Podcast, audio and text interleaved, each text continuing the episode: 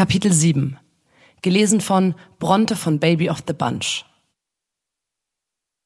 Ich habe mich letzten Sommer mit jemandem angefreundet, der mein bester Freund und engster Vertrauter werden sollte.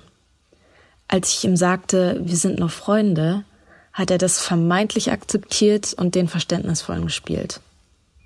Bis er mir irgendwann nach Hause folgte, dort wartete, mich nachts anrief, anderen männlichen Freunden nachstellte, auf die er eifersüchtig war, meine Playlisten kopierte, Poster entwarf und teilte, die meine nachempfunden waren und Botschaften an mich enthielten.